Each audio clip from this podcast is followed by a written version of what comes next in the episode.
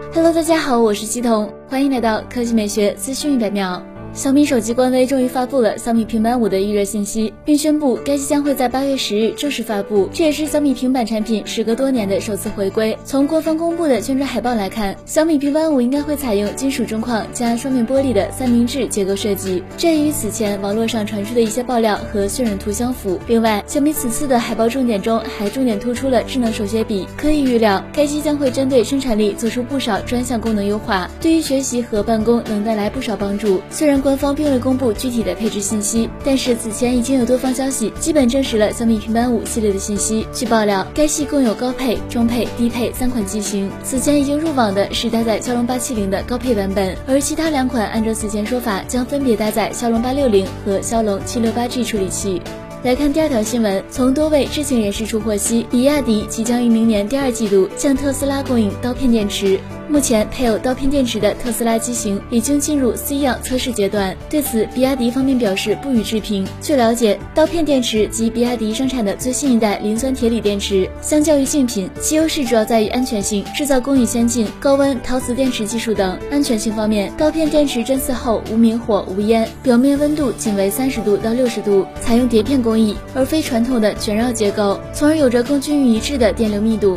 优良的内部散热性能，更适合大功率方放。电。此外，刀片电池通过在关键部位使用耐高温和具有优异绝缘性的高温陶瓷涂层，充电循环寿命超四千五百次，等效里程寿命一百二十万公里，瞬间放电电流达八百安。值得一提的是，宁德时代在今年六月份宣布与特斯拉签约，将在二零二二年一月至二零二五年十二月期间向后者提供锂离子动力电池产品。好了，以上就是本期科技美学资讯百秒的全部内容，我们明天再见。